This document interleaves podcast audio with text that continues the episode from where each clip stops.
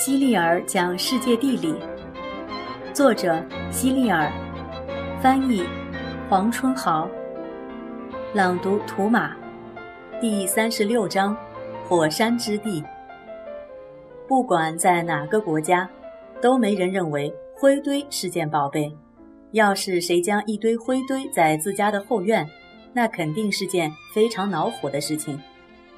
然而，在意大利的国土上，在那不勒斯这座城市的后院，就有一座灰堆，它有一点六千米高。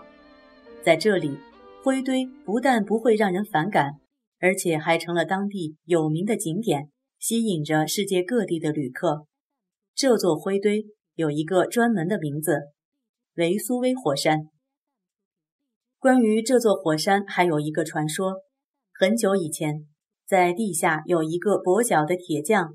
在燃烧着的大火炉旁边打铁，浓烟、火焰和灰烬就直接从这个大火炉中窜出来，所以地上的人就看到山正在喷火与烟。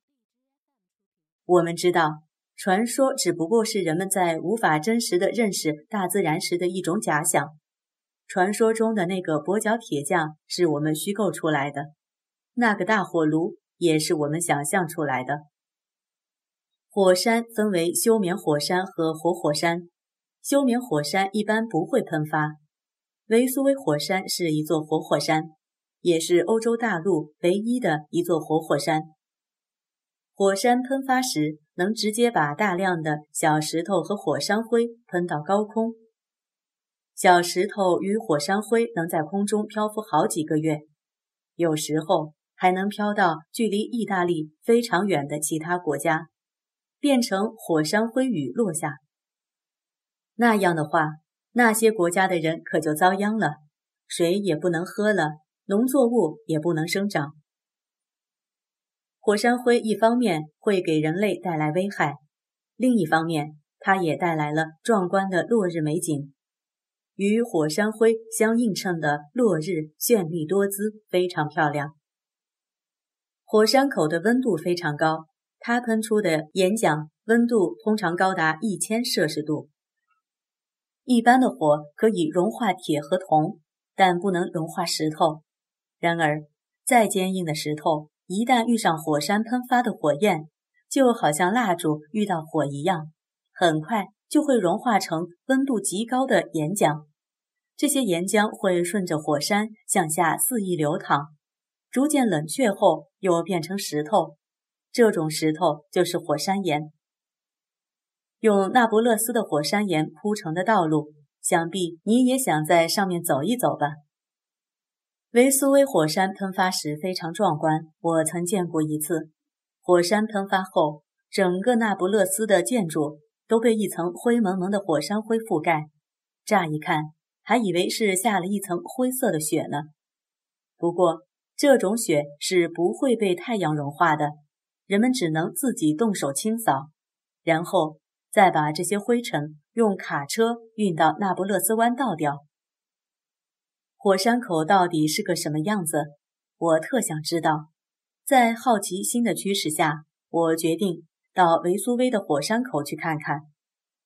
以前有一条铁路通往火山上，不过现在已经废弃了。唯一的办法就是爬上去。厚厚的火山灰早就把上山的路淹没了，每一步我都走得十分艰难。不长的路竟花了我大半天的时间。从火山口往下看时，还要提防着时不时喷出的石块，因为一不小心就有可能被石块击中。后来有越来越多的石块从火山口喷出来，我只好以最快的速度往山脚下跑。不过下山也不比上山时容易，我就像是一只猴子，不是走下去的，而是跳下去的。每跳一步都会掉到火山灰中，还好火山灰软软的，如果火山灰像石头一样硬的话，肯定会受伤。在灰堆之中随意滚动也是一件非常有意思的事。不过最倒霉的还是身上的衣服。已经脏得认不出本来的面目了。上山的时候爬了那么长时间，下山则用不到十分钟。最痛苦的是，我花了好几个小时才把衣服彻底洗干净。有一些鸟儿喜欢把巢住在烟囱旁边，不过人要是居住在火山附近，特别是活火山附近，那就太危险了，因为火山随时都有可能喷发。在距离维苏威火山不远的地方，曾有一座叫庞贝的城市，和现在的那不勒斯比起来。它更靠近维苏威火山。公元七十九年的一天，维苏威火山突然爆发，还没等庞贝城中的居民反应过来，火山喷发的岩浆、灰尘就把整个城市给淹没了。整个城市在一夜之间化为乌有，直到两千多年后，整座庞贝古城才被重新挖掘出来，城中所有的房屋。寺庙和剧院还保持着原来的样子。想过穿越时空隧道吗？这里就是最佳的体验场所。我想，庞贝城中的居民无论如何也不会想到，灾难会在几秒钟的时间内就降临到他们身上。维苏威火山会在什么时候再爆发？没有人能够给出确定的答案。但是那不勒斯的居民从来不会担心这些，他们依然生活得很悠闲，该干什么就干什么，好像灾难永远也不会发生在他们身上一样。在意大利的街头，有很多人喜欢吹口哨，在那不勒斯的街头也如此，很多人一边哼着小调，一边在街上闲逛，在大街上，在出租车内，在贫民窟中。在音乐会上，在歌剧院中，随处可以听见那不勒斯人的歌声，尤其是夜幕降临的时候，歌声更是四处飞扬。卡鲁索是从那不勒斯走出来的一位伟大的歌唱家，他就曾经是那不勒斯街头的一个小顽童。现在他虽然已经离我们远去，但是在美国的音像店中，依然有他的唱片出售。意大利是一个音乐的国度，意大利语似乎也是专门为歌唱而诞生的一种语言。只要你会说意大利语，很多歌曲你就能唱出来。现在有很多有关音乐的词汇，像高音、低音、小提琴、钢琴，都是从意大利语中演变来的。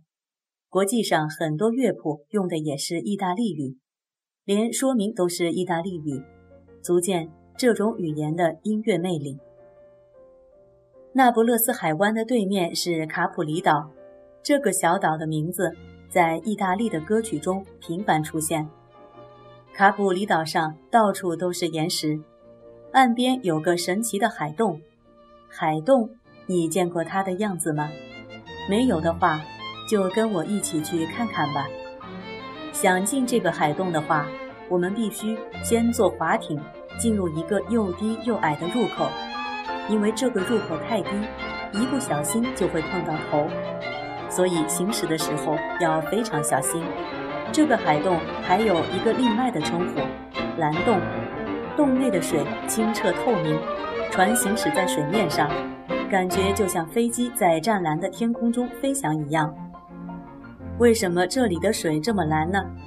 假如你有兴趣的话，装一瓶带回家研究一下吧。到了家里，你就会发现带回去的水和家里的水几乎一样，这真是太神奇了。